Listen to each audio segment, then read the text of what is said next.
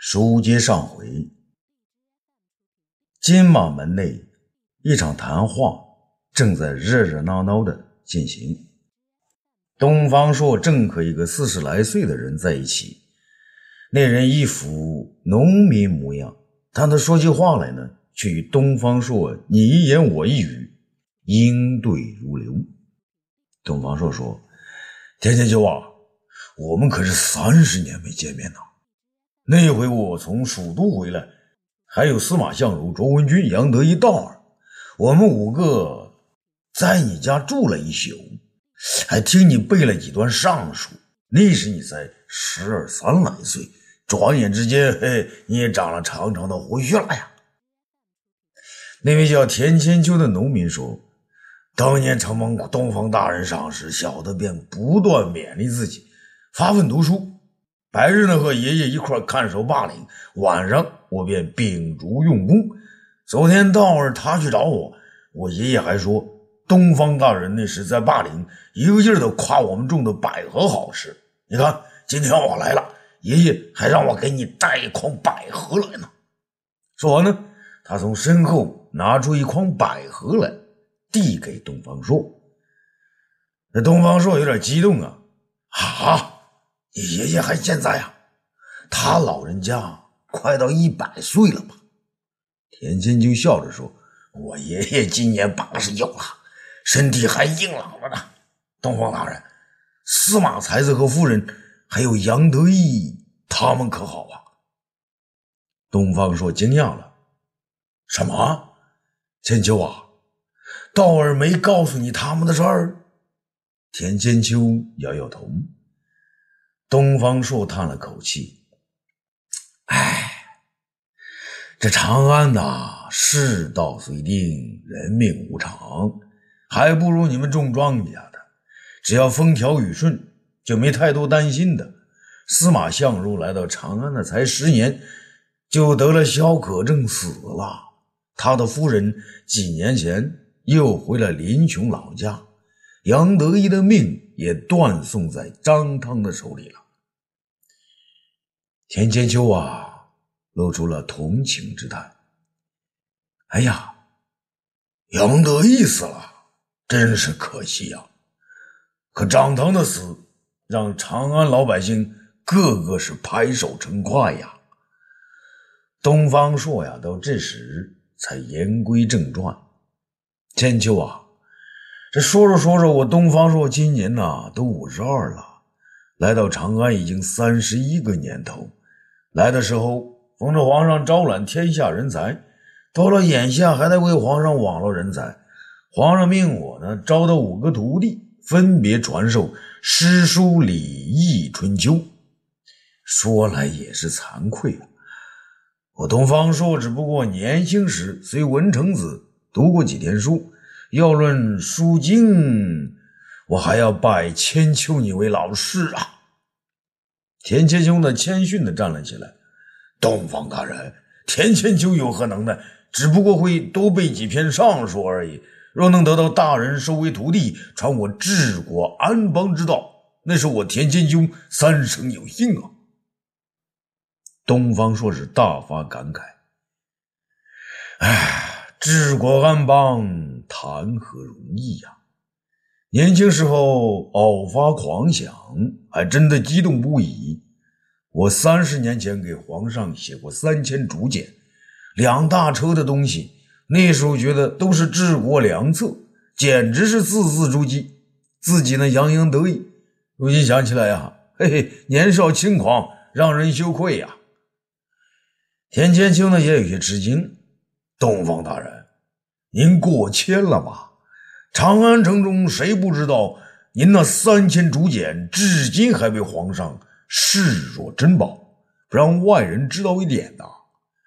我爷爷说。东方大人是皇上的智囊，只可惜生性滑稽，不愿循规蹈矩。不然呢，您才是天下最好的丞相。东方朔摇了摇头说：“你爷爷对我如此看重，东方朔心领了。可他老人家不了解朝中情况啊，不知道皇上的秉性。其实皇上天生的九分威严，却还有一分的滑稽啊。可我东方朔呢，天生的八分滑稽，只有两分的认真。所以我和皇上互为表里，相得益彰。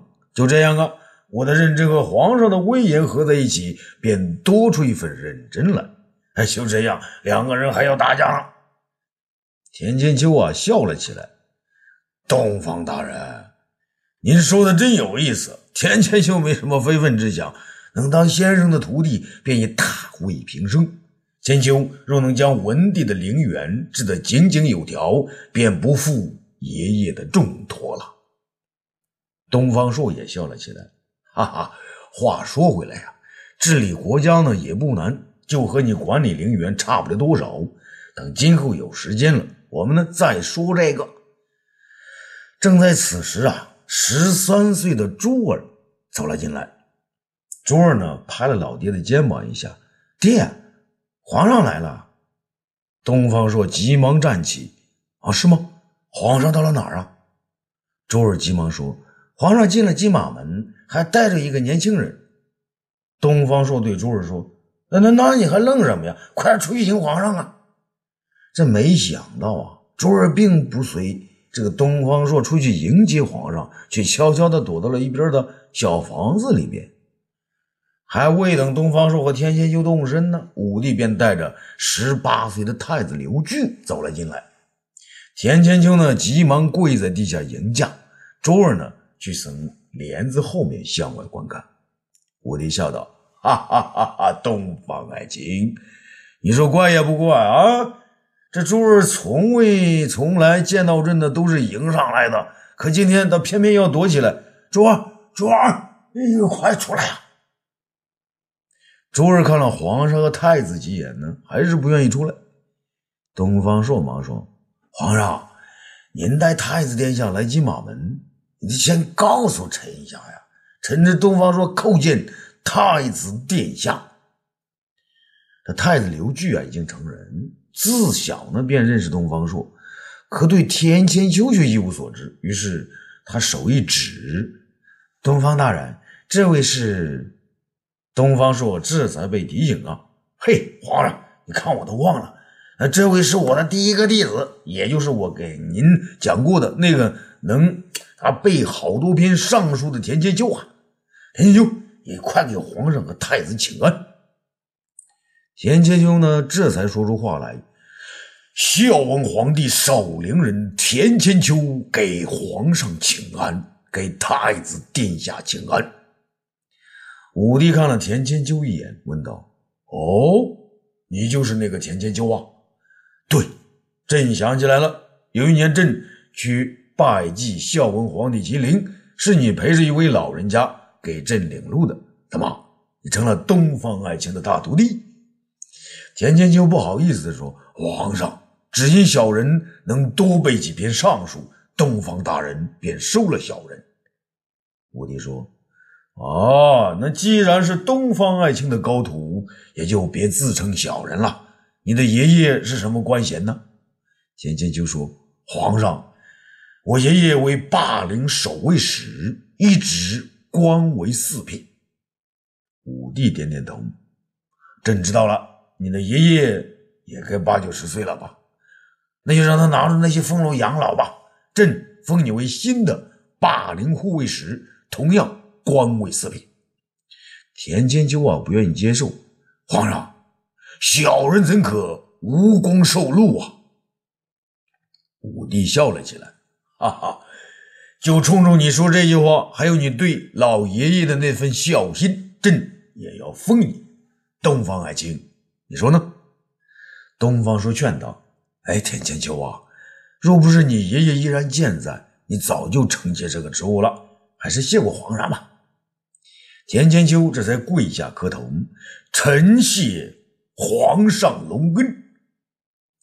武帝呢，将脸一转，哎，你还应该谢谢太子啊！朕今天太子带着太子前来，心里就想着，总是要替太子给别人一点恩德。没想到啊，让你田千秋碰上了，这也是您的运气啊！田千秋再给太子跪下，臣田千秋谢谢。太子殿下。太子刘据啊，你只看到一个四十多岁的人给自己跪下，竟然呢一时说不出话来。武帝呢对东方说说：“东方爱卿，你找到了第一个五经徒弟，朕要为你贺喜啊！可朕今天要给你送个五弟子来，让他呢跟你呢学点剑法，你说行不？”东方朔知道啊，皇上今天呢要他兑现上次说的要教太子学剑的诺言。便应道：“皇上，你这么说真是折杀臣了。那太子之师自有太子代父，臣即使是教他两手仿身的本事，也不是，也不能以啊师徒相称啊。”武帝却说：“东方爱卿，你就别自谦了。朕已经知道，每天早上霍光、金密帝还有李广利都来你这儿学剑，周儿呢还一直在当他们的师姐呢。”周儿，朕给你又送了一个师弟。周儿呢，这才不好意思的从帘后走出，脸上带着十三四岁的少女见到十七八岁男孩子常有的红晕，答道：“皇上，珠儿在这儿。”见到淘气的珠儿呢，如此腼腆呐，虎帝高兴的笑了起来，哈哈哈哈哈！朕还从来没有见过珠儿这么怯生生的。他这么一说呀，珠儿就抬起头来。谁怯生生的了？皇上，珠儿是想看清太子到底是什么样子。武帝惊讶的问：“哦，哦，那你说说，太子他像个什么样子？”珠儿呢，欲言又止。武帝催促说：“说呀，有朕在这儿，你就像往常一样说。说错了，朕不怪你。”珠儿呢，一甩头，红着脸一笑。没想到太子和女孩子差不多。这文弱的太子刘据呢，这下子一下子脸红到了脖子上，他自己闭上了眼睛，不敢再看珠儿，更不敢面对父皇。东方朔责怪的说：“珠儿啊，又会乱说。”他又转过脸来安慰刘据：“太子殿下，周儿说话从来都是不知高低的，皇上都不生他的气，殿下千万别往心里去啊。”武帝听到这话呢，也是沉默半日。过一会儿呢，他才对东方朔说：“东方爱卿啊，周儿说的是实话呀。太子生性柔弱，再加上狄山、石德这两个儒生，整天净说些温良恭俭让。真的，今天就带他来这儿，便是要他练练剑术，增长一些阳刚之气。珠儿啊，从今天起，太子。”就是你的师弟，你要把你的武艺啊，把你的胆量多教一点给他。周儿这时已经完全放开了。皇上，周儿可是动不动就要打人的。别看霍光是我舅舅，一练起功夫，我就把他当做师弟，想怎么训就怎么训。金密帝也一样，也曾挨过我的拳头。还有那个李广利，死皮赖脸的，更要挨我的巴掌。太子殿下这么文弱，要是珠儿两两巴掌下去，他还不哭住回去找你呢？武帝大笑起来：“呀，哈哈哈哈珠儿啊，要是太子被你打哭了跑回去，我还会把他训哭了再回来。那要能这样练，他纵然是块泥巴，也能练成好铁的。”珠儿应道：“那好，我就替我弟弟答应收下这个师弟了。”他呢？说完这话，便走了过去，大大方方的拉着太子的手说：“走，太子，我带你去看我爹的剑法。”太子刚才的红脸呢，还没有消尽，此刻呢，被珠儿这么一拉手啊，马上脸又红起来了。东方朔呀，不知如何是好，连忙叫道：“珠儿啊，你你你！”武帝却挡过来，拦住了他：“哈哈，东方爱卿，你还记得一句老话吗？”儿大不由爷呀！如今你这儿啊、女儿啊，大了也不由爷了。哈哈，小孩子的事就让他们自己由着性子来吧。花开两朵，各表一枝。小院残风使斯人憔悴。这是乐成侯丁义家的情景。自从皇上从梯子上落下来，伤了脚后，丁义的右眼呐。今儿没有停止跳过，虽然他多次去找皇上，还到赵国和自己的老家姑苏一带弄了几波美女送给皇上，可心里还是觉得不对劲儿啊。丁义的曾祖便是邓丁公，丁公当年曾是项羽手下的大将。刘邦偷袭楚都彭城，得手之后，便泡在美女堆里边难以自拔，结果呢？被项羽杀了个回马枪，只好丢家弃子，孤身而逃。丁公率兵拦住这个孤家寡人，却被刘邦的几句好话说动，竟然把他放了。后来刘邦取得天下，灭了项羽，丁公便率众来降。他呢以为自己有功啊，肯定要被封侯。啊！不料刘邦的人家将脸这么一绷，说了声：“把这个对主不忠、遗患相处的贼子给杀了。”丁公的人头便落了地了。那刘邦杀了丁公，明着说道，就是要杀了他，让汉家的臣子看看，这种心慈手软的小人，最后就是他害了主子，留着何用？汉家大臣一时为之颤抖啊！后来到了文帝即位。文帝觉得丁公太惨了，于是便把他的儿子招来，悄悄地封了个乐成侯，也算是将汉高祖做的既震动人心、效果无比，却又缺德到了家的事，给找补了一点回来。丁义的祖父和父亲的倒也知恩，在别人的斜视中低着头混了两辈子。可到了丁义这一代啊，便有些不安分喽。自己呢又不是没能耐，何不为皇上献点计策，找点事儿做呢？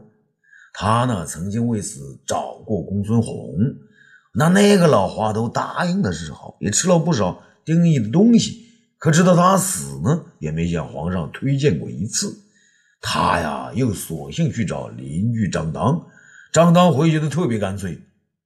哎，你占了这么大的便宜！还是老老实实在家待着，出来搅和什么？你看那些世袭王侯公爵的人，哪个能好死的？这两句话呢，变成的丁义呢，是哭也不是，恼也不是，笑也不是，嘿嘿，他恨上了张汤，自动的充当了张汤家的隔墙耳朵，果然还因此立了一功，为那些死去的王公侯爵们呢，出了口恶气。如今丁义呢，正在家中再次对着那个烂梯子发呆。他恨这个梯子呀，就和恨张汤差不多。那要是不烂，皇上那天就不会摔坏脚，嘿嘿，说不定当场就会给我个实职做做。这时啊，一个家人走了过来，这是他家的老佣人。佣人劝道：“老梯子坏了，就扔掉吧，你老盯住它做啥呢？”丁义呢，对他没有好气。胡说，这梯子能扔掉吗？这是皇上乘过的铁梯子，上面有皇上的恩泽。老爷是想把它给供起来，说不定哪天我还要靠这个讨皇上欢心呢。快去拿回黄布，把这梯子盖上。老佣人心想啊，哼，那梯子上那还有东方朔吐的东西呢，那可是神仙的宝物啊！你怎么不把它供起来呀？正在此时，外边呢有人敲门，老佣人急去开门。门刚打开，公孙卿和栾大两个满身尘土的挤了进来。这老佣人呢急忙拦住：“二位，你们找谁？”公孙卿说：“我们找乐成侯丁义丁大人。”这丁义走到门前，看见两个穷酸相的丑八怪，那气就不打一处来。他呵斥道。哪来的穷鬼，快滚！公孙清呢，却不愿意滚。他大叫道：“丁老伯，我是公孙清啊，老丞相公孙弘的侄子，您不记得了？”丁义茫然。公孙卿，公孙卿叫道：“是啊，大人真的不记得了。有一年，您为了加一级俸禄，在老丞相的书房前站了一整天呢。有个儒生给您倒了一杯茶。”你当时感激的丁义呢，急忙将他的话拦住。哦，是公孙贤侄啊！十年不见踪影，你到哪儿去了？”公孙卿说：“师伯，那贤侄自丞相老叔去世后，便到东海求仙学道，十年有成，刚回到长安呢。”丁义吃惊不小啊！啊，你不延续儒学，却去求仙学道啊？公孙敬啊，实话实说，当年丞相老叔说，这是将来呢最能让皇上高兴的事儿。师叔啊，您说是吗？丁义觉得他说的有理，又觉得自己的左眼呢突然跳了起来，心中涌上一阵快感。他呢马上眉开眼笑的说：“嗯嗯，对对对，老叔正找不到皇上喜欢的事儿呢。那这位是？”他指了指公孙卿旁边又胖又脏的人，师伯，这位是我师兄，名叫栾大。丁义摇摇头，栾大，嘿嘿，这个名字好怪呀！哇，你身上好臭哦！栾大呢，却来了一段顺口溜：丁老头，你别嫌臭。单价乱当的是别扭，二人仙人二字加后头，你再念念就顺口。丁义笑了起来，哈哈哈哈哈！他说话还一套一套的啊，加上仙人二字，栾大啊，仙人哦，栾大仙人，你果真有仙人的本领。栾大收人伸出手来，丁老头，口说是虚，眼见为实，你看啊。我这手中不是空空的吗？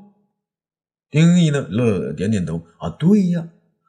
栾大呢，将右手的袖子往左手上一遮，然后呢，再把袖子拿开，满把都是珠宝。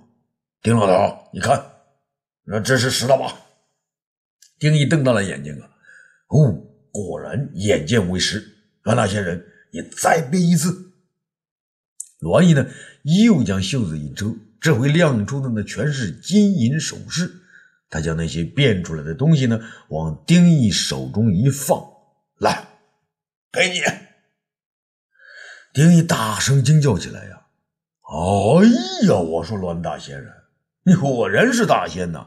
公孙贤者，你们快快进来，就住在我家吧，哪儿也别去了。公孙卿和栾大一道，住进了院中。只有老佣人和那把断了的梯子被扔在院中，相对无言。啊，欲知后事如何，咱们下次接着说。